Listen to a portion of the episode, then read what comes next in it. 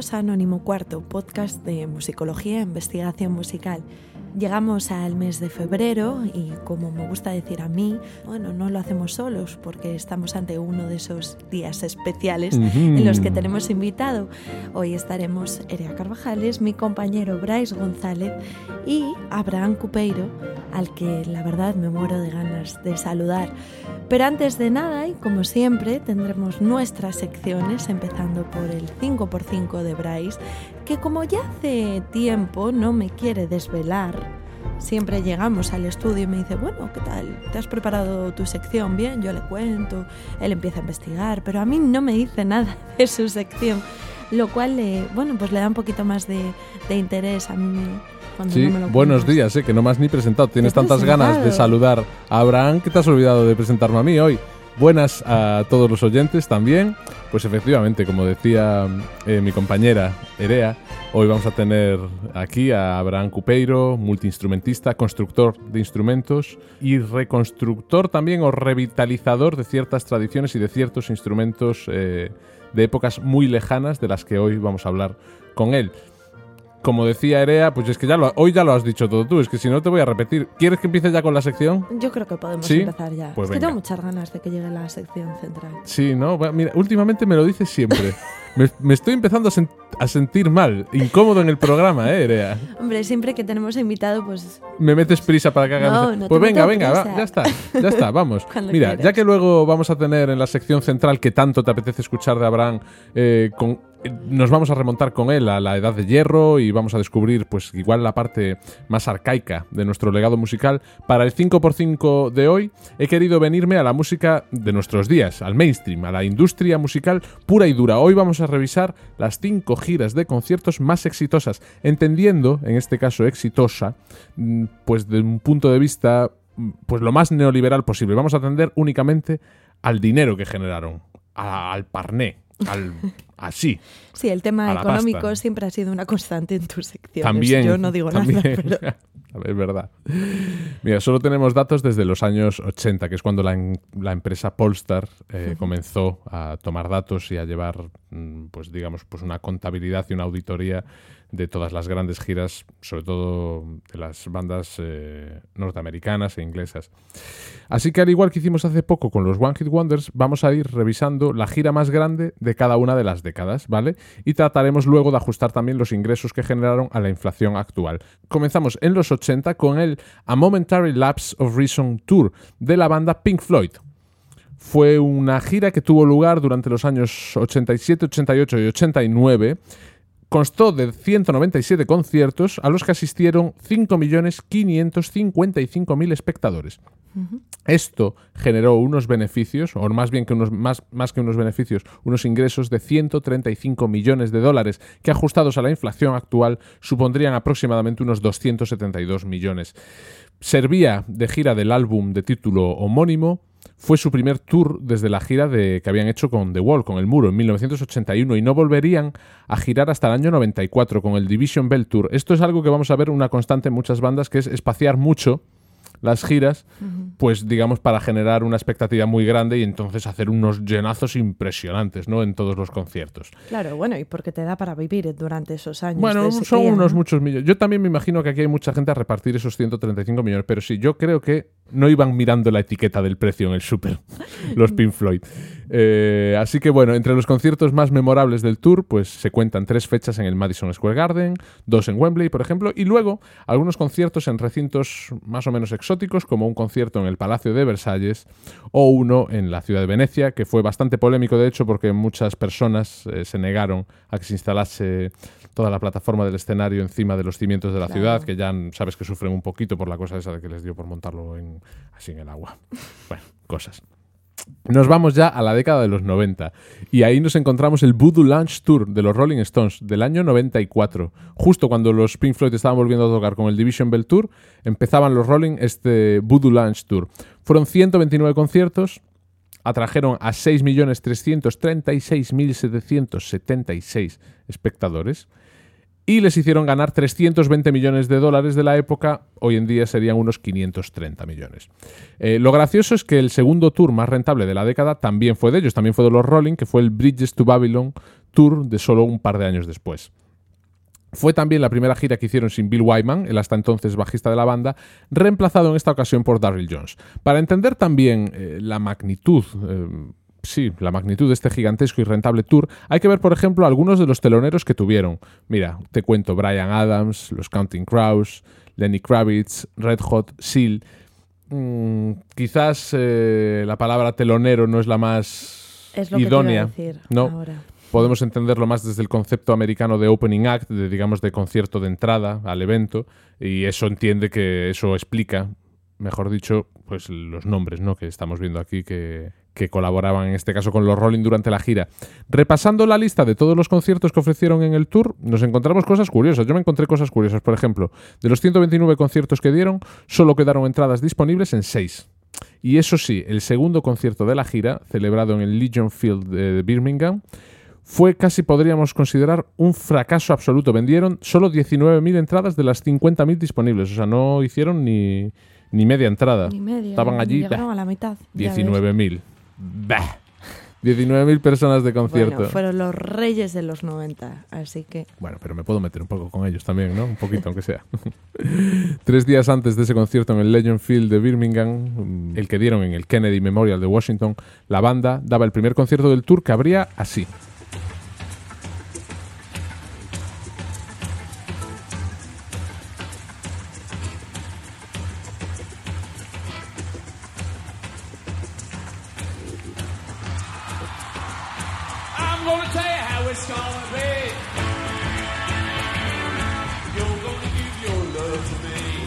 Es el tema Not Fade Away de los Rolling, eh, que tiene también una versión de Buddy Holly.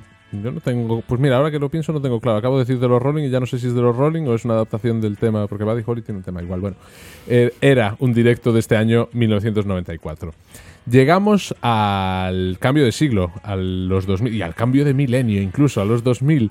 Y aquí, ¿quiénes aparecen otra vez? Pues los Rolling. Por eso vamos a dejar sonando el tema.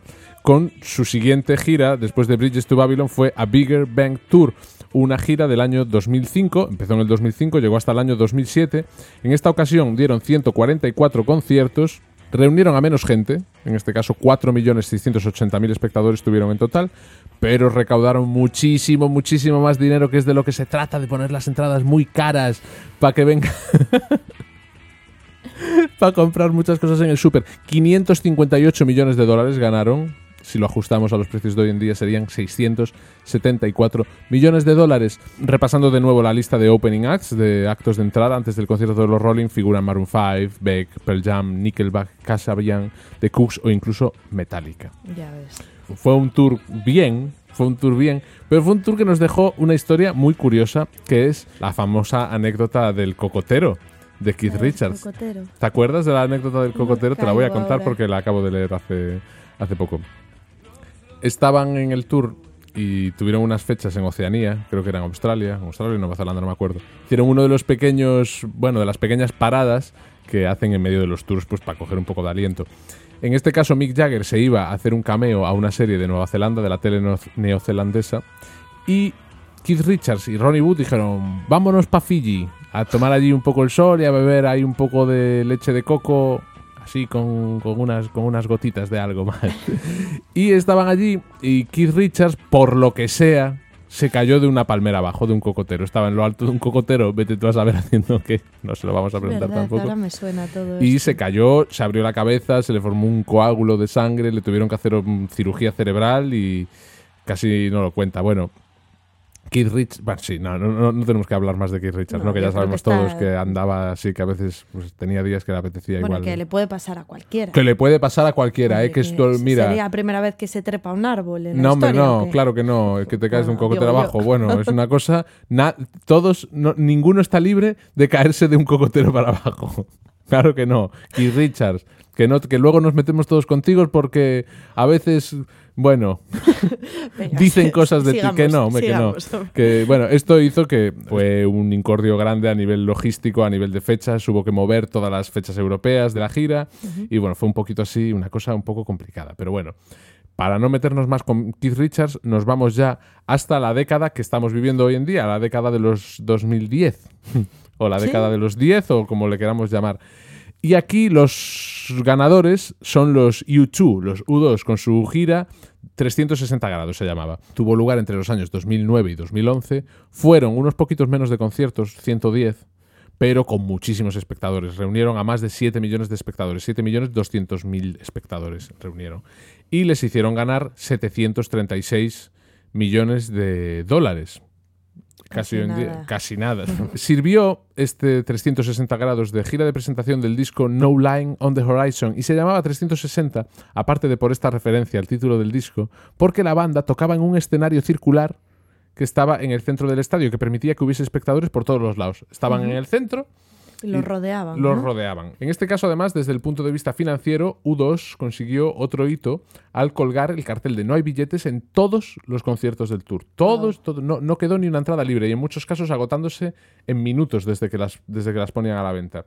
Un concierto también muy importante, o una gira más bien importante a nivel casi de ingeniería performativa, por un artilugio que se inventó para, para estos conciertos de U2 que era la llamada la garra de Claw.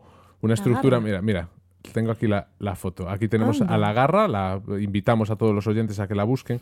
Es la manera que descubrieron en la que se podía mm, hacer este concierto en 360 grados. Pues era como una especie de garra que Una carpa, ¿no? Eh, Sí. Abierta. abier- como una carpa un abierta robot. con forma de sí, de robot. Parece el robot de los increíbles. ¿Te acuerdas de las patas del robot de los increíbles? Bueno, sí, también. Pero ¿no te parece el de, el de los coches? ¿Cómo se llama? Rayo McQueen. ¿Quién? ¿Quién es el de los coches? Fernando Alonso. El coche que se convierte en robot. Herbie Torero. Ah, tú dices los Transformers. Ay, eso, un Transformer. Bueno, podría ser, sí, el Transformer musical. Bueno, es una estructura enorme de, de más de 10 metros de altura. Era tan difícil de montar y tan costosa, tardaba tres días en montarse.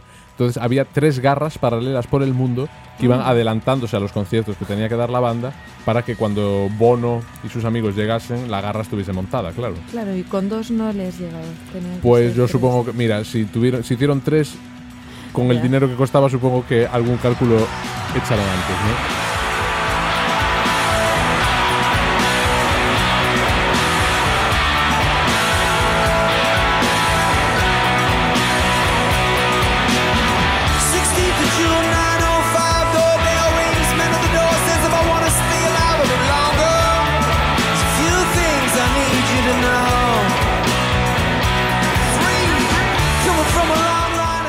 Escuchábamos Breathe de U2 en un directo de este 360 grados tour, en este caso en la ciudad de Milán.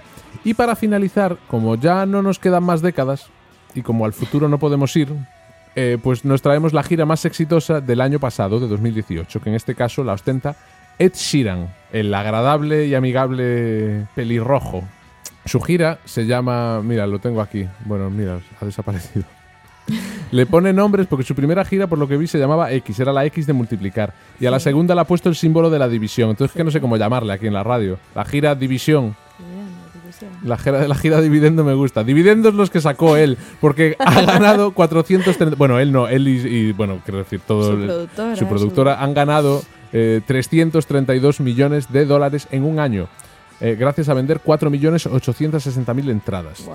¿vale? Claro, en un año. Antes En un- eran... Claro, es que esto supone batir un récord porque ha sido la gira más exitosa en un solo año, pero la gira sigue. Porque como vemos, de hecho, la gira había empezado ya en 2017, lleva en total ya en torno a los 500 y pico millones en total. Y sigue y sigue, va a seguir Ed Sheeran dando conciertos, ¿eh? ha dicho yo aquí no me paro. Entonces podemos eh, hablar de que a lo mejor el año que viene tenemos que actualizar estos datos y coronar a Ed Sheeran. Bueno, a mí se me está ocurriendo una idea. A ver, ¿Qué te parece si hacemos una apuesta y lo abrimos para que los oyentes participen y cada uno deja un comentario de quién cree que es la banda, el grupo, el solista en este caso, que, que va a ganar más dinero? En 2019. Vale, me parece bien, venga, sobre todo para los que nos 2019. escuchéis en iVoox o, Comentarios. o en Spreaker, los que estéis en Spotify que no podéis dejar comentarios, pues a lo mejor se lo podéis mandar a vuestra a la Yaya o a algún primo que tengáis, en los comentarios o lo que sea. Pero sí, venga, eh, Abrimos hilo. me huele a fracaso, pero venga, a- abrimos, a- a- sí, venga, pues así con esta, con esta bonita encuesta, concurso, participación que nos propone Erea, nos despedimos de este 5x5 escuchando, como hemos hecho durante toda la sección, una de las canciones que siempre abría el espectáculo, en este caso, Castle on the Hill.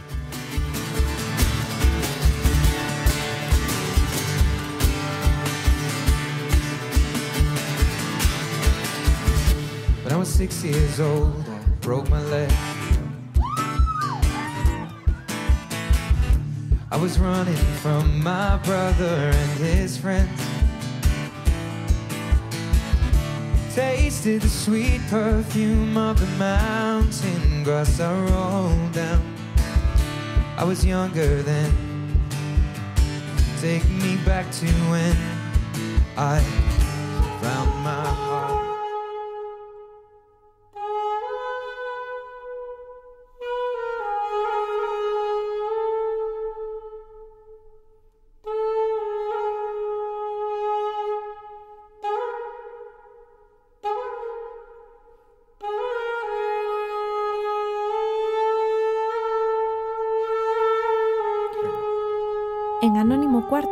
tenido siempre un espacio dedicado a la organología y los instrumentos. Nos hemos ido a diferentes lugares de todo el mundo para conocer instrumentos de diferentes culturas, pero hoy nuestro viaje no va a ser solo espacial, sino también temporal. Como nos decía Bryce al, comienzo de la sección, nos vamos a ir a la Edad de Hierro y para ello nos acompaña Bran Cupeiro, multiinstrumentista, constructor y experto en instrumentos antiguos, una de las pocas personas que hoy en día toca el Carnix, con quien a continuación vamos a hablar de este y muchos, muchos más instrumentos. Bueno, Abraham, bienvenido a Anónimo Cuarto. Ah, Muchas gracias.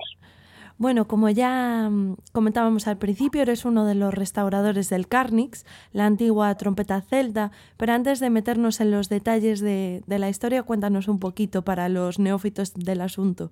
¿Qué es el Carnix?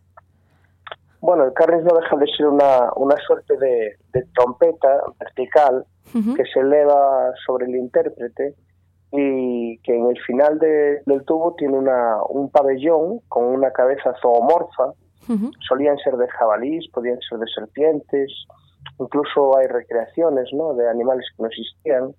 y era una trompeta que se utilizaba en, en la batalla por los celtas, de la cual la máxima información que tenemos es por los por, lo- por la gente del Mediterráneo. Julio César en las Galias escribe sobre este instrumento, en la columna de Trajano también aparecen tres Carnix, eh, Caldero de Gandestrup en, en Dinamarca, pero que curiosamente era un instrumento que no era solamente de estos pueblos, porque incluso el Caldero de Gandestrup que aparece en Dinamarca se sabe que su origen era de la antigüedad, es decir, que era un instrumento, para que nos hagamos una idea, un instrumento de la edad de hierro.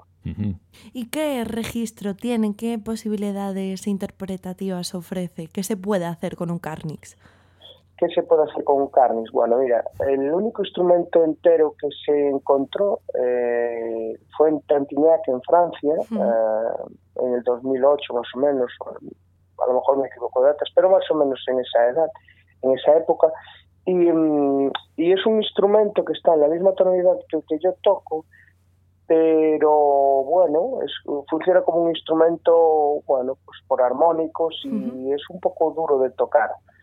Eh, yo he de decir que el que he construido yo me he basado en una moneda romana antes de tener conocimiento sobre el de Tantignac y bueno, la verdad es que en longitud me equivoqué simplemente 23 milímetros Ujú, con respecto al de Tantignac. Ujú. Y con el que yo tengo se puede hacer muchas cosas porque no deja de ser una recreación. Me explico.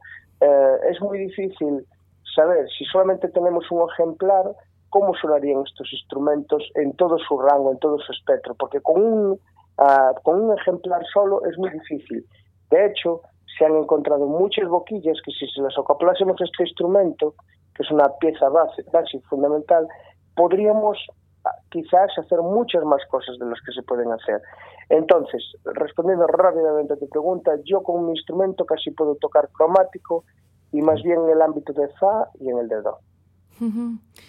Caramba, y vemos entonces que todo parte de una moneda, pero realmente cómo llegaste al, al Carnix? ¿En qué momento decides eh, recrear construir tú ese instrumento y, e interpretarlo. ¿Te encontraste a moneda por ahí? Un vestigio no, la moneda, antiguo? La moneda la, la moneda la encontré en internet, es decir, eh, iba reuniendo documentación y toda esta documentación la iba metiendo en una carpeta y en esa moneda salió un soldado romano eh, con un carnix en la mano y un trofeo y un trofeo calo en la otra. Entonces hice ahí un pequeño, una pequeña investigación de lo que podría medir, fíjate tú, una persona media de la época y en base a eso, bueno, pues hice una medida. Es verdad que las proporciones de casi todos los carnes son muy, o de todos los fragmentos que se han encontrado son muy parecidas. ¿Y cómo me, bueno, cómo me decidí a hacer esto? Pues realmente como me pasan todas las cosas. Meterme en líos y al final tener que salir adelante. El caso es que yo hice una cabeza de un carnix y ahí lo dejé. Simplemente hice la cabeza, uh, la hice en mi taller. ¿De jabalí uh, o de eh, serpiente? De una suerte de serpiente, de, sí. Entonces la hice así a mi manera, basándome sobre todo en la que aparecía en la moneda, ¿no? Uh -huh. Y una gente vio esto y me propuso dar un curso de construcción de un carnix. Digo, pues si yo no he construido nunca un, car un carnix. que sí, que sí, que tú puedes hacerlo, no sé qué, vienes aquí, hacemos el carnix contigo y tal y que cual. Y ya al final, como no se dice que no, pues eh, me fui allí a Burela uh -huh. y ahí es donde hicimos el primer Carnix. Y después, bueno, he hecho unos cuantos más. Uh -huh. Entonces vemos que el Carnix, bueno, se encontramos registros, ¿no? En, en Francia, en Escocia, en Dinamarca, como comentabas. ¿Y en Galicia? En Galicia, yo cuando fui invitado por los arqueólogos de Tantiñac a tocar el que tienen allí, uh -huh. yo les pregunté, ¿en Galicia habría Carnix? Y dice, Carnix había en toda Europa. Uh -huh. Y entonces me, me dijeron, en Galicia estamos seguros que había. Uh -huh. Lo que sí es que seguramente no los vayáis, no los encontréis. Uh -huh. Yo les pregunté por qué. Me dijeron, porque la acidez de Galicia es tremenda. Es eh, Todos los instrumentos de latón no sobreviven. Es verdad que el, que el Carnix lo hay de bronce, uh -huh. que por eso son los únicos que se encuentran, los de bronce, porque resisten al paso del tiempo claro. y a la acidez de la tierra.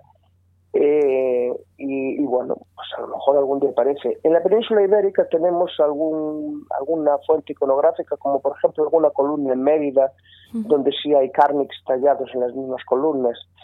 Y bueno, también es un dato a tener en cuenta el tema de la cabeza de las trompas numantinas. Pues el tema este de adornar los pabellones siempre con una cabeza zoomorfa, uh -huh. de un animal incluso fiero o tal, Uh, pues también bueno llama la atención y esto fue lo que lo que me dijeron que, que, seguramente sí porque era un instrumento que estaría extendido pero pero que va a ser muy difícil encontrarlo Claro. Y hablando, Abraham, como mencionabas ahora, de ese, de ese instrumento, de ese Carnix de Tintignac, de ese instrumento francés, has tenido la ocasión de, de tocarlo y queríamos también saber un poco cuál fue tu, tu experiencia tocando ese instrumento original. El instrumento original no se puede tocar porque está en un estado, ah. pues eh, no se puede tocar. Yo lo que he tocado es la réplica que hizo Jean Boussegui, que es un artesano del, del latón sí. y, y, que es increíble y yo he probado su réplica que estaba hecha al ah, milímetro. Vale, vale. Entonces vale. En, este, en esta réplica he encontrado que, que la, ¿cómo se dice esto? Eh, la longitud del instrumento es muy similar a la que yo tengo. Uh -huh. eh, la, la, boquilla tiene el mismo diámetro, aunque después por dentro cambia bastante, pero el sí. diámetro es el mismo, son, son unos dos centímetros. ¿Y qué he encontrado? Bueno, he encontrado que es un instrumento que tiene un sonido eh, sólido, pero que es poco flexible.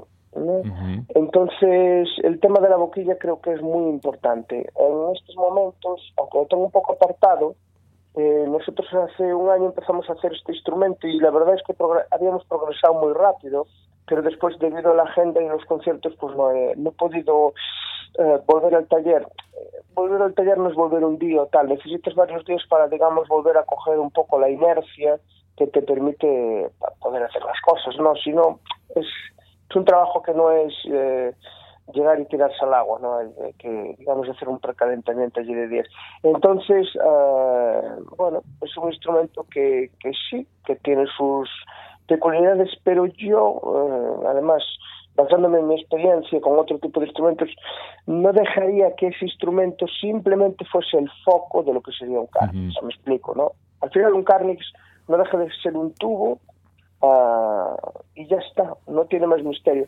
Sí que tiene una proporción un poquito extraña, por lo cual también permite hacer muchas cosas más, eh, digamos, diferentes a un, a un instrumento natural completo. Me refiero a que el carnix, para que fuese completo, debería medir bastante más. ¿vale? ¿De altura? Uh, eh, sí, de altura o de longitud, claro. llámale, como quieras para completar el círculo de un instrumento natural. No Ajá. sé si me estoy explicando muy sí, bien, sí, sí. pero eso pasa en los instrumentos modernos. La trompeta en si bemol que nosotros tocamos, todos los trompetistas en jazz, en clásico, lo que sea, uh -huh. es un instrumento que está recortado, es decir, está cortado por la mitad.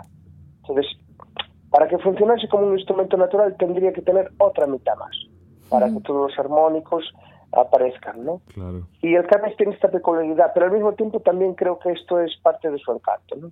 Eh, hemos visto, hemos leído también por ahí, Abraham, que eh, has podido tener acceso también, o reconstruido, ya no lo sé, eh, un cornus romano. Aclárame la información porque ya no me fío de lo que, de lo que leí y de lo que no. Sí, el cornus romano es un instrumento que hemos eh, fotografiado en el Museo de Nápoles. Sí. Y, eh, sí, y, y, después, bueno, pues eh, hemos hecho los planos de ese instrumento, bueno, pues eh, con unos programas de, de ordenador, uh -huh. con, con, una colaboración con un amigo mío que es arquitecto. Y hemos hecho, bueno, pues hemos medido el instrumento de forma perfecta, incluso en algún sitio que, bueno, pues hay alguna pequeña deformación del instrumento, sí. pues nada, simplemente el ordenador lo que hace es seguir lo que sería la progresión natural, que incluso la podías calcular a ojo casi, porque uh -huh. está, eso sí que están enteros. Y ese instrumento lo hemos reconstruido, digamos, al milímetro. O sea, eso es así. Uh -huh. Es un instrumento que es así y que, bueno, pues es espectacular, ¿no? Un instrumento que siempre lo veías por ahí Uh, en las películas sí. que era mucho más pequeñito. De hecho, habría algunos más pequeñitos que eran las, las bucinas, ¿no? pero hay que hacer un instrumento a mano, porque hay de estos instrumentos que los hacen, bueno, de forma rápida y barata, un mercado, bueno, pues mucho más de atrecho, ¿no? Mm. Y, y, claro, cuando tú construyes algo a martillo, eso suena muy bien. Y es un instrumento, bueno, espectacular. Me parece que la ilusión que tengo es uh, algún día poder juntar cinco o seis cornus al mismo tiempo y poder escribir algo. A mí lo que me demuestra ese instrumento es que ellos hacían música con él uh -huh. sin ningún problema. Sí, porque además hay un mosaico en el norte de África donde aparecen dos cornices dos personas que tocan el corno sí. tocando con un órgano hidráulico. Anda. O sea, y sí, al mismo tiempo también aparece una tuba, que es como una trompeta, para que la gente no se entienda, una trompeta reta. Entonces, bueno, yo creo que con eso hacían música, pero vaya, claro. fijo. Y además hay otra cosa que nosotros no valoramos de la gente de antes. La gente de antes tenía una pericia que nosotros no tenemos, me explico. Nosotros tenemos la inmediatez de la tecnología pero ellos tenían mucho tiempo y además hacían cosas uh, para, para, para, que nos hagamos un, una, un, una idea. Mm. Cuando Cristóbal Colón va a América, lo que tienen es la habilidad de poder conducir esos barcos, por llamarle de algún modo, que además tecnológicamente eran brutales en el sentido de que, uh, aunque fuesen muy sencillos, podían navegar uh, bueno, muy bien, ¿no? Y aguantar el, lo que es la fuerza del Océano Atlántico, pero a lo que quiero, lo que quiero decir es que con dos cositas ellos tenían la, el conocimiento, la sabiduría y la pericia de, al utilizarlas de esta manera, pues poder hacer esta gesta, ¿no? Bueno, con los instrumentos, yo, eh, mi, mi línea es pensar que es así, ¿no? El Carnix no pienso que tampoco sea un instrumento de guerra. Es un instrumento Ajá. que, por ejemplo, los de Tantignac aparecieron cinco Carnix en el mismo enterramiento y además están todos con, uh, con residuos de humo, es decir, eh, por lo que me contaron los arqueólogos, parece ser que estuvieron eh, mucho tiempo en, en, digamos, como un sitio donde había, bueno, pues una hoguera o lo que fuese, Ajá. pero es que hay una diferencia de edad entre un carnix, de edad, perdón, de cronológica, sí. de un carnix a otro de cinco siglos. Anda. Y estaban, seguramente estaban colgados todos en una pared. Piensan que a lo mejor podría ser un instrumento de tipo ritual, ¿no? Y la verdad es que podría serlo perfectamente.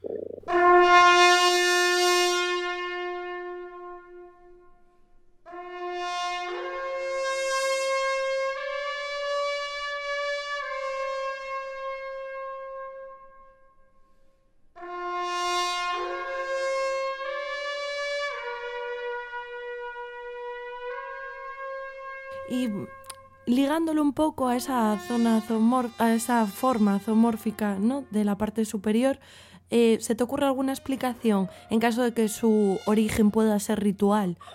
¿El por qué utilizar un jabalí? ¿Qué simboliza el jabalí? ¿La serpiente? Ah, eso, eh, eso te responde en palabras de, que me dijo Christophe Maniquet. Eh, vamos a ver, el jabalí es un animal sagrado para la nobleza eh, céltica. eh, me explico, es un animal que mmm, simboliza la nobleza y sobre todo el valor, el valor de entrar en batalla y todo esto, ¿no? Otra simbología de tipo ritual, yo no lo sé, no lo sé, no te podría decir. Pero lo que sí que ellos tienen muy claro que el instrumento, de hecho, el, el car, saben una cosa, que el Carles de Tentignac, el que se encontró entero, uh -huh. ese instrumento mmm, seguramente, por lo que ellos creen, no lo utilizaran en batalla. Es más bien, yo creo que lo que hicieron, y ya es una cosa personal, es una joya, ¿sabes? Vamos a hacer lo más difícil todavía técnicamente en el arte de la orfebrería. Bueno, Abraham, y hemos visto que tienes una gran discografía en la que también integras el Carnix, ¿no? Ya sea os Sons Esquecidos o también en Compromiscuo. ¿Cómo fusiona realmente el Carnix? ¿Con qué instrumentos casa mejor o no? ¿Con qué te gusta anexionar el Carnix? Pues con la cuerda estoy muy a gusto, porque uh -huh. la cuerda es un instrumento, son instrumentos que muy flexibles, muy plásticos, y estoy súper a gusto. Así que con la cuerda muy bien, pero lo he hecho con, con, con, todo tipo de instrumentos, y la verdad recuerdo también que lo hemos mezclado así con un montón de gaiteros y tal, y, y bueno, creo que quedaba, que quedaba chulo. Realmente ahora estoy un poquito más preocupado, sobre todo en el ámbito, como te decía, más contemporáneo, ¿no? Porque yo ya estoy haciendo, hice unas cosas que no tenían mucho que ver con lo contemporáneo, por así decirlo, uh -huh. y ahora estamos buscando un poquito de lenguaje por otros sitios, ¿no? Un poco para airear la casa. Uh -huh. Y bueno, he de decir que el carnes que yo toco es una, y bueno, igual que cuando encontraron el de Escocia, que solo encontraron la cabeza y todo lo demás, pues lo han inventado, ¿no? Eh, se lo han inventado evidentemente siguiendo pues las iconografías que hay, no, no te los inventan un instrumento así como así. Claro, claro. Pero es, es, es como, yo para mí lo más curioso, más importante es como la inspiración en el pasado eh, para hacer música del presente. Me explico. Eh, cuando, cuando Picasso, salvando las distancias, que yo no me, no me acerco ni por lo menos a esas personas, pero cuando Picasso llega a la Exposición Universal de París y, ve allí el arte africano, a, al día siguiente empieza a pintar diferente y, y a pintar con estos esquemas eh, eh, de, de, culturas eh, ancestrales, de culturas lejanas a la suya. Y lo que quiero decir es que, como, como sonaban, no vamos a saberlo. Sí que podemos saber las notas que daban, ahora lo que hiciesen con él no lo sabemos. Eh, y bueno, esto es un poco la, la historia, ¿no? Eh, que me he encontrado con un tubo de latón, que es muy bonito en su apariencia, pero que también es muy bonito en su, en su discurso sonoro, ¿no? Claro.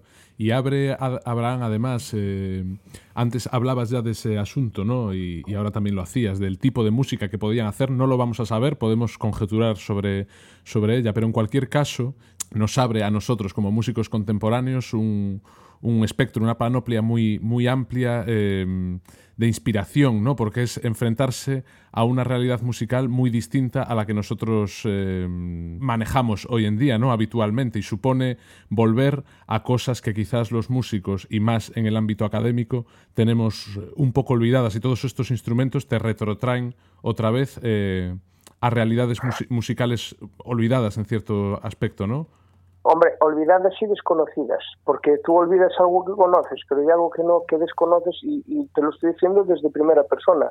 Yo mm. hace 10 años toco el corneto el corneto renacentista mm. y, y, no sabía ni que existía este instrumento y mm. ahora pff, puedo, me doy cuenta que me puedo poner delante de una orquesta a tocar piazzolla con él y sin problema.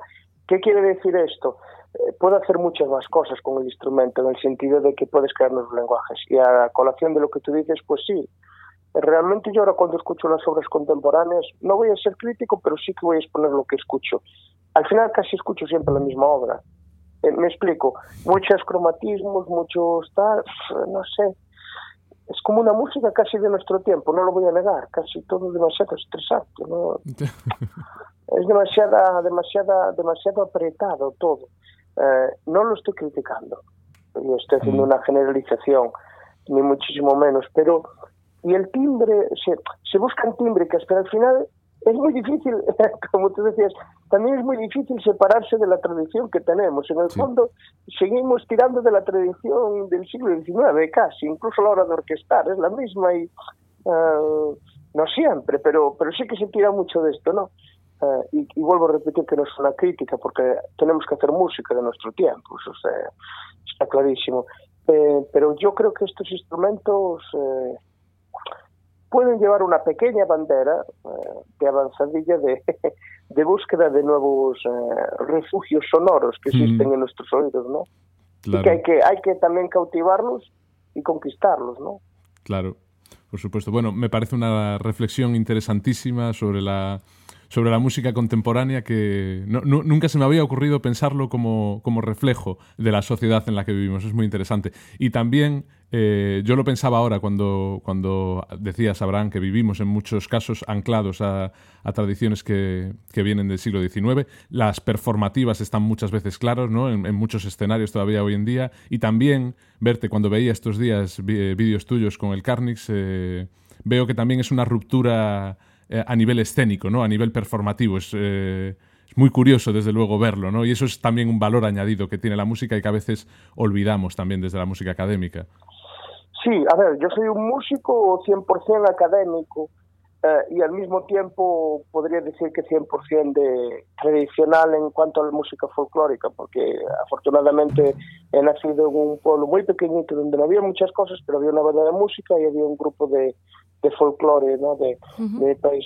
Y, y, todo esto me hace valorar las cosas y al mismo tiempo también eh, querer que, bueno, pues yo qué sé, yo, yo la verdad, sinceramente, nunca busco la originalidad ni nada, con el corazón te lo digo. Sí que busco que no me aburra yo y te puedo garantizar que de mis cosas me aburro los cinco minutos. Eh, lo que pasa es que, bueno, pues eh, buscar cosas nuevas es difícil, pero sobre todo más que buscar cosas nuevas, yo buscaría sensaciones, ¿no? Mm. Sensaciones. Y lo que hablabas también de, del escenario, es muy importante eh, que las cosas no estén rí bueno, no estén rígidas, pueden estarlo, ¿no? Pero creo que a veces, eh, yo recuerdo ahora, tengo que hacer un, unos conciertos y con una orquesta sinfónica y bueno, yo llevo una, un micro, uh, diadema que me permite moverme por el escenario y para mí eso ya me da mucha más tranquilidad. Mm. Parece que estás más suelto, que estás más libre, no lo sé. Yo creo que estamos un poco anclados, ¿no? Cuando mm. incluso cuando vamos a ver un concierto, estamos ahí un poquito, eh, no sé, con el rollo de no hacer tanto ruido, de no sé qué, no sé, no lo sé. Tal Creo cual. que no he respondido nada a lo que me dijiste. no, pero bueno, pero es casi mejor porque has abierto, has abierto nuevas preguntas, que también se trata un poco de eso, y creo que para los oyentes es interesante también que se pregunten cosas respecto a, a las realidades musicales que, que, vivimos. Y está bien porque a cada pregunta que te hago, tú te traes nuevas preguntas a, aquí al estrado. No, no, yo, contradicción total y absoluta. Bueno, Abraham, y sí. hemos visto también que has estudiado y recuperado un instrumento gallego, la corna. Bueno, eso, eso ya eh, forma parte, eso sí que es increíble. Eso ya es, es que es increíble. Eso ya forma parte de algo que, que todos de niños hemos soñado con encontrar un tesoro, ¿no? Uh -huh. En el monte o tal, y es que esto ya, es que yo, mira, a mí me sobrepasa esto. Ese es un instrumento que encontró un señor que vino a mí de casualidad. Este instrumento se llama Carlos Tallón, de Sarria, uh -huh. de donde soy yo, y lo encontró a cinco kilómetros. Eh, además, en un sitio donde iban a construir años después, a los dos años, la vía rápida, es decir, uh -huh. eso se perdería. Y encontró en un montón de escombros este instrumento. Wow. Este instrumento he encontrado un montón de escombros que vaciarían de una casa vieja, por lo que me dijo él, eran muebles viejos. Y de todo lo que había allí se llevó una lámpara de carburo y este instrumento. Y él lo colgó en su casa. en una casita que tiene en el campo. Y un día de fiesta allí, yo andaba por allí y lo vi colgado allí y dije, pero ¿y esto? Yo ya sabía que existían estos instrumentos, pero bueno, eran instrumentos, algunos sonaban bien, otros no sonaban nada bien, pero es que esta, este instrumento suena muy bien. Y además hemos tenido, evidentemente, la sabiduría de no tocarle. Es decir, mm. tocamos el instrumento tal cual está. Tal mm. cual está. ¿Y podrías describirlo un poco, Abraham? Bueno, pues una corna de, viene a ser un instrumento también tenía una denominación aquí en Galicia que se llamaban cornetas. eh, es un instrumento que es como un cuerno, bueno, es como no, es un cuerno de macho cabrío que tiene normalmente tres orificios. Hay algunas con dos y con tres orificios, ¿no? Y después, bueno, pues yo fijándome en iconografías del románico que hay por Galicia incluso, uh, que ves gente tocando cuernos con un par de agujeros o tres agujeros, bueno, pues ves cómo meten la mano en la campana y eso me permite tener dos o tres tonos más. Mm. Entonces, yo no sé si los pastores la tocaban así, eso no lo sé. Sé que en zonas de Suecia, Noruega, siguen tocándola así, metiendo la mano dentro, porque todo este instrumento Supongo que sería un instrumento también común en toda Europa, pero sí que es verdad que hoy, por ejemplo, queda mucha tradición en Noruega, Suecia, Estonia, también se encontraron bastantes en Irlanda, en además eh, instrumentos más grandes incluso, y, bueno, y en Galicia y toda la cornisa cantábrica, bueno, pues se sabe que existía este instrumento. Y no sé si respondí muy bien a tu pregunta. Sí, perfecto. Sin duda un auténtico tesoro y también lo has adoptado como, bueno, como instrumento que interpretas a día de hoy, ¿no? Me imagino. Sí, efectivamente, es el único instrumento que no es mío porque, bueno, es un instrumento que es de Carlos y, y yo creo que, que debe seguir y seguirá siendo de él. Uh, porque al final uh, las instituciones, bueno, en fin, si estuviesen gobernadas por expertos, de acuerdo, pero como no es así, pues el instrumento seguirá en manos de la gente que le da todo su máximo esplendor, que es que no es otro que, que lo escuche la gente. Claro. No porque yo le dé el máximo esplendor, sino porque los instrumentos musicales en un museo es absurdo. Es como, es, es, como, no sé, tener un pájaro disecado, ¿sabes? O sea, es que es, es, es, incluso hasta me parece hasta casi, casi absurdo, pero bueno, mm, los instrumentos tienen que sonar. Y si no puedes tener un Stradivarius en un museo, pues no lo tienes, porque para verlo no hace falta verlo. Hay que verlo, hay que escucharlo. Claro que será bonito verlo por un luthier, pero la música tiene que trascender a más cosas, ¿no? Llegar a más gente. Y entonces, bueno, pues es un instrumento que yo utilizo pues mucho, la verdad, y te puedo asegurar que es un instrumento que a simple vista, bueno, es bonito, pero llama más la atención el carnis o tal, pero suelo acabar los conciertos con él en una calma absoluta y, y la gente no se lo cree, porque es que no se lo cree, es que es increíble. ¿Cómo puede ser que ese instrumento estuviese perdido en la inmensidad del bosque? Es increíble. Bueno, a mí me has despertado las ganas por oírlo, sin duda. Y, y, bueno, Abraham, es que por lo que hemos estado leyendo, eres un auténtico amante de los instrumentos, ya no solo el carnix, el, la corneta, eh, o sea, tienes un montón de instrumentos contigo. Bueno, sí que sí tengo, pero también te digo, intento tocarlos casi todos y, y darles vida y que, que, bueno, si no los estoy tocando actualmente, que, que haya un proyecto para ellos, ¿no? eh, bueno, yo no sé si soy un amante del instrumento, yo solamente soy un amante de la música, entonces, mm, sabes, te podría decir que me pasó lo mismo con los géneros musicales, ¿no? Me gusta, me gusta todo, no sé, me gusta la música, me da igual que sea Mozart, Beethoven, que sea Stravinsky, como si Michael Jackson me parece increíble, me parece los Golden Gate Quartet, por poner un ejemplo, que fueron un grupo que me inició en el jazz también. Eh, no sé, la música es tan magnánima y tan bonita y tan, tiene tanta esencia. Y creo que mi manera de tocar también en el estilo clásico, pues también bebe un poco de estas cosas, ¿no?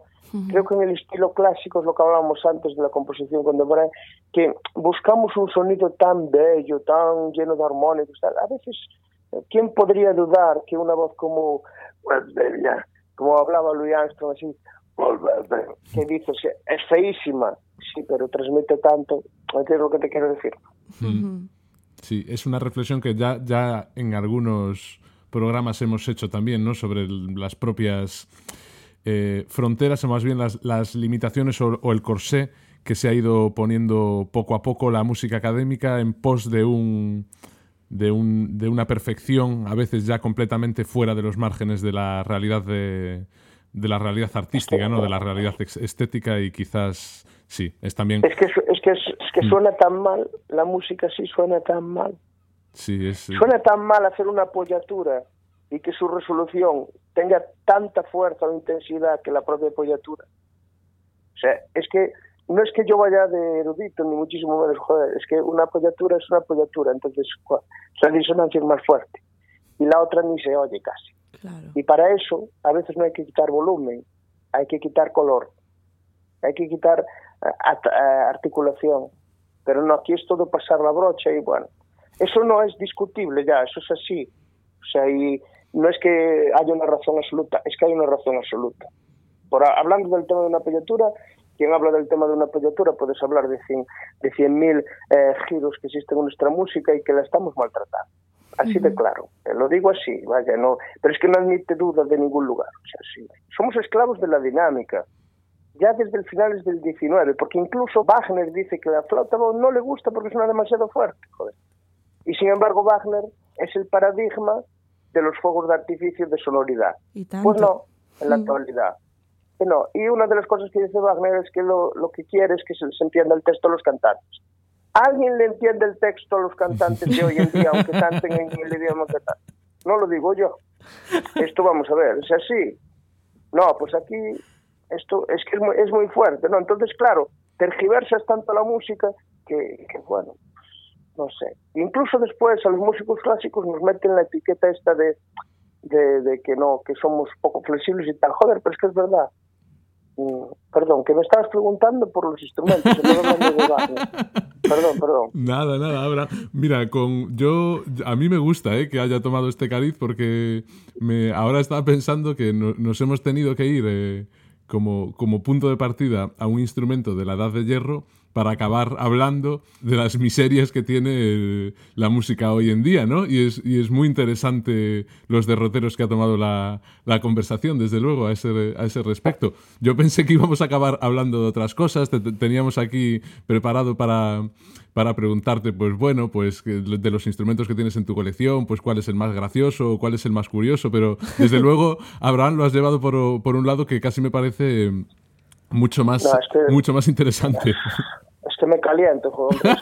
Es que, no sé, pues escuchas hablar a los directores de orquesta y ya parece que han inventado ellos lo que están tocando, joder. Pues hay que tener un respeto.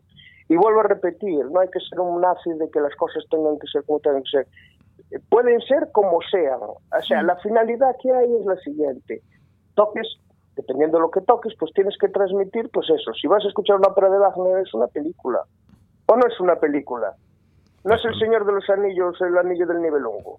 Por decir un, hacer unas simplezas y tal. Pues, pues si no te enteras de lo que está diciendo Frodo o lo que dice la comunidad del anillo, es que eh, ¿a qué estás asistiendo? A un auténtico esperpento sonoro. Mm. Primero que se entienda el texto. Después que la articulación de la orquesta sea clara. Más que clara, sea apropiada. Bueno, pues, y ya está. Y no, pero no, aquí oyes hablar alguno que es que una interpretación. ¿Qué interpretas? si no escribe ese señor dos líneas, ¿tú qué dices? En fin, mm, se ha convertido todo en un circo y además hay una cosa que me parece muy mal. Creo que los músicos de orquesta están muy mal pagados, muy mal pagados para el esfuerzo que, tienen que hacer y los directores de orquesta muchas veces están demasiado bien pagados. Mm. O sea, están sobrevaloradísimos y los músicos de orquesta no, y los directores sí. Ah, no digo que una persona tenga que vivir en la miseria, pero es todo, esto todo es un negocio de los agentes y tal. Y si el dinero fuese privado, pues me parece muy bien. Haz lo que quieras con él. Pero el dinero es público. Y muchas veces, macho, mira si no hay gente en el auditorio, pues algo estarás haciendo mal. Digo yo. Sin duda. Digo yo, porque la música es, es tan potente que conecta con quien sea. Con quien sea hay gente, ah, hay un porcentaje de gente que no, no es una enfermedad, pero que tiene como ese, que no le transmite nada, pero es un porcentaje ínfimo. Si haces las cosas bien, me explico, si no pierdes el norte de que eso tiene que transmitir algo feo, bonito, bello, dulce, lo que sea, entonces, por mucha fórmula matemática que utilices, vas mal. Que no digo que no sea válida, todo lo contrario, todo o contrario. Non sei se me estoy explicando moi bien, pero eh, sobre todo es un ataque a volver a hacer todas estas cosas en los programas de las orquestas que son bueno, otra vez, la quinta de Beethoven, otra vez, vale, y quiero otra vez este tío. Y después ves fallos increíbles como que el director medio se pierde en un sitio, pero como los músicos son tan buenos, todo zafa. Y no, a mí eso no me la cuela nadie. bueno, vemos que además eres crítico en concreto con la figura del director. No, yo adoro a los directores jóvenes o viejos que están trabajando y que son honestos. Pero estas pantallas que hay, que hubo siempre, no me lo creo, es que no me lo creo, no me lo creo. Y además es que muchas veces solo basta escuchar lo que hacen. Vamos a ver, es que yo lo entiendo porque es así, no hace falta ser muy inteligente. Mahler está muerto, Wagner está muerto, pero nosotros necesitamos eh, sincronizar una obra musical con una persona. ¿Me explico? Es decir, necesitamos humanizarla, necesitamos eh, darle un sello, darle una figura visible. Y como estos hombres, pues, eh, desgraciadamente ya no viven, pues tienes la versión de la orquesta de tal con el director tal de la séptima de Shostakovich. El caso es que necesitas vender discos, eso es por, es por lo único que... Lo que pasa es que, claro, como ahora esto del disco se está cayendo, se está cayendo ya, bueno, se, se cayó hace tiempo, claro, está todo en manos ahí, no sé, pero, uf, no me quiero meter yo, no es que me quiero, no es que no me quiera meter en líos, pero es que si empiezo por ahí ya, si ya empezamos por los conservatorios ya. Sí, uh, Seguimos sí, con sí. el Carnex. Sí. No, mira, en, en, en El realidad. Carnex te hace libre. El- El Carnex te hace libre. Eh, está, está muy bien y sí, no, no vamos a ahondar más en el tema, Abraham, pero sí que yo vuelvo y pensaba ahora, hablaste antes de, mm, bueno, de la música contemporánea, ¿no? Y de cómo en muchos casos la creación contemporánea era un espejo del tiempo en el que vivimos y seguramente todo es un espejo del tiempo en el que vivimos. Las orquestas y al final esas relaciones jerárquicas de las que has hablado no deja de ser también un espejo de la sociedad en la que vivimos y, y bueno, por eso, muy interesantes estas reflexiones. Eh, a nosotros nos gusta siempre que las cosas no vayan por el camino que tenemos marcado.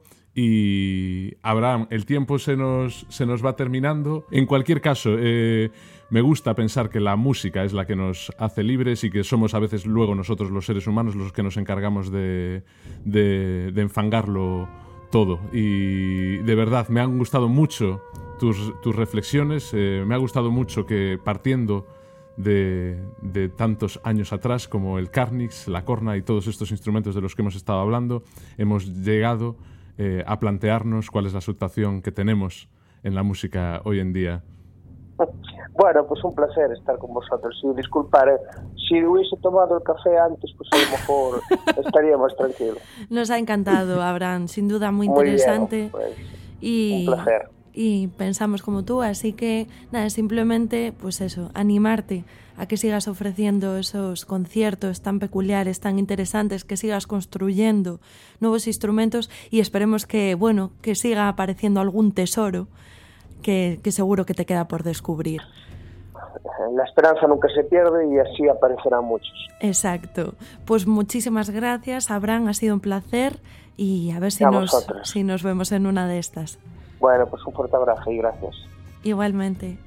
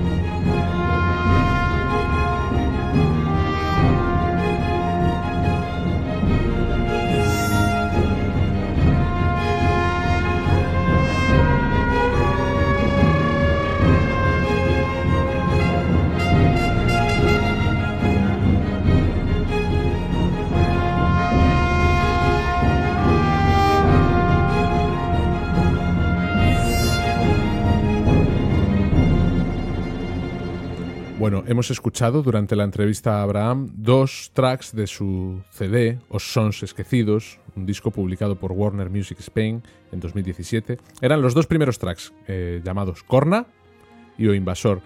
Hemos viajado con Abraham pues desde la edad de hierro hasta nuestros días y a, y a los problemas de la música actual y vamos a seguir viajando porque llega Estilos 101, la sección de Erea, en la que seguro que nos va a hacer viajar a algún lugar del mundo. ¿A dónde vamos a ir hoy, Erea? Pues mira, por seguir un poquito la estética del programa, pensé, ajá, el Carnix. Entonces ahí hice la conexión.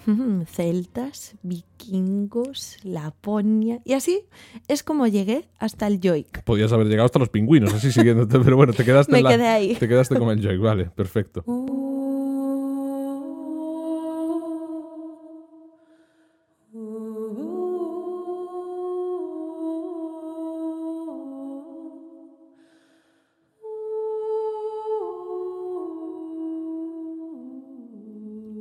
Como escuchábamos, este es el Joik, la música del pueblo lapón. Para situarnos geográficamente, Laponia comprende lo que sería todo el norte de Europa, Noruega, Suecia y Finlandia, y también la península de Kola, al noreste de Rusia. El estilo está caracterizado por ser principalmente una melodía vocal a capela, de sonidos que tratan de evocar un sentimiento, un elemento de la naturaleza, un animal, pero también personas, porque en teoría existen y bueno, ya existían cantos yoik asociados a personas. A pesar de que a día de hoy no se encuentran referencias de dónde se originó, cuenta la leyenda que fueron los elfos y las hadas de las tierras árticas Eso lo explica todo. los que dieron yoiks al pueblo sami. Es decir, fueron ellos los que repartieron, toma un yoik para ti. toma un yoik".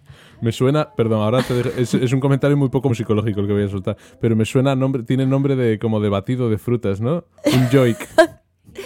Tómate de- un joik y sigue con el de Entonces ahora cuando has dicho que los elfos repartían joiks, me los imaginaba con una caja de... No, da igual, perdón. Perdón. Esto es muy, muy, muy poco profesional eh, No, está y bien muy tener respetuoso para los asociaciones mm, lingüísticas, pero bueno, no sé si, les convence a los oyentes o no. En cualquier caso, esta leyenda, eh, bueno, queda ahí en la historia, no sabemos si es cierto o no, yo lo dejo ya para quien crea las hadas o no. Pero lo que sí afirman investigadores e historiadores es que el joik es una de las expresiones musicales vivas más antiguas que existen en Europa. Eh, como muchos elementos propios de las tradiciones orales, el yoik sufrió a lo largo de la historia distintas inclemencias, en este caso algunas que contribuyeron a su supresión en algunos contextos, pero a pesar de todas estas vicisitudes ha conseguido pervivir, adquiriendo en la actualidad un gran valor como símbolo nacional. De todas estas regiones que hemos comentado.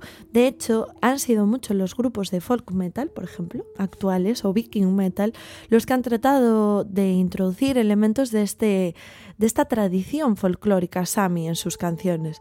Y con esto me refiero a reconocidos grupos como Fintroll, Corpiclani, también tenemos a Guarduna y, sin ir más lejos, el cantante de Corpiclani, mm, John Javela, Jarvela, no sé muy bien cómo se pronuncia, en sueco. Eh, en uno de sus conciertos, bueno, en sus conciertos a veces se introduce breves interludios vocales de Joik, como este. Ya revela. Perdón, te tenía que hacerlo, quería ponerlo... Sí, lo hemos buscado, es Jarvela. Mira, mira, mira, otra vez. Ya revela. Jarvela. Pues ahora vamos a escuchar a Yervela, a Johnny Yervela, haciendo un intermezzo Sami, o sea, un intermezzo de Joy. Sami en mitad de un concierto. Como digo, la banda de folk metal, Corpiclan.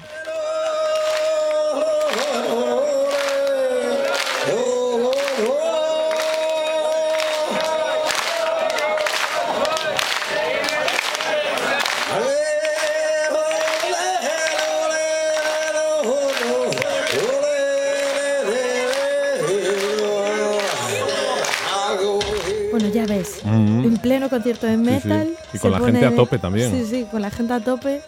Eh, ¿Cómo era? Jorvele. Yervele. Jorvele. interpretando Joik en directo. Bueno, como hemos comentado y visto hasta ahora, el Joik en su canto a capela, pero también se puede interpretar con un acompañamiento de tambores, no tambores cualquiera, obviamente, son los tambores tradicionales, llamados tambores sami, muy peculiares por su estética de- del parche cargado de runas y símbolos celtas.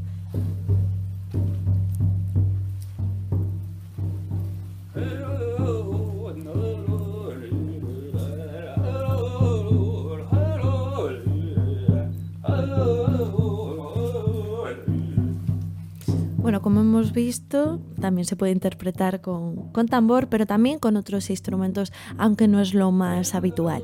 Y ya para finalizar, si te parecen bien, Bryce, vamos a escuchar un Joik, Vuelia, ¿vale? Interpretado por un montón de mujeres, que bueno, como hemos visto también se puede interpretar por hombres, por mujeres. Sí. un grupo, como digo, grande de mujeres. Y es importante, bueno, anecdótico, porque este Joik inspiró a la banda de Frozen, la película de Disney de 2016. Y un poquito antes, yo creo que también. Yo me la juego a 2014. Hoy estamos de buscar muchas cosas. A ver. 2013. 2013. Bien. Bien. Siempre con los datos ahí. La, película Frozen de Disney en la que podemos escuchar este tema dentro de su banda sonora.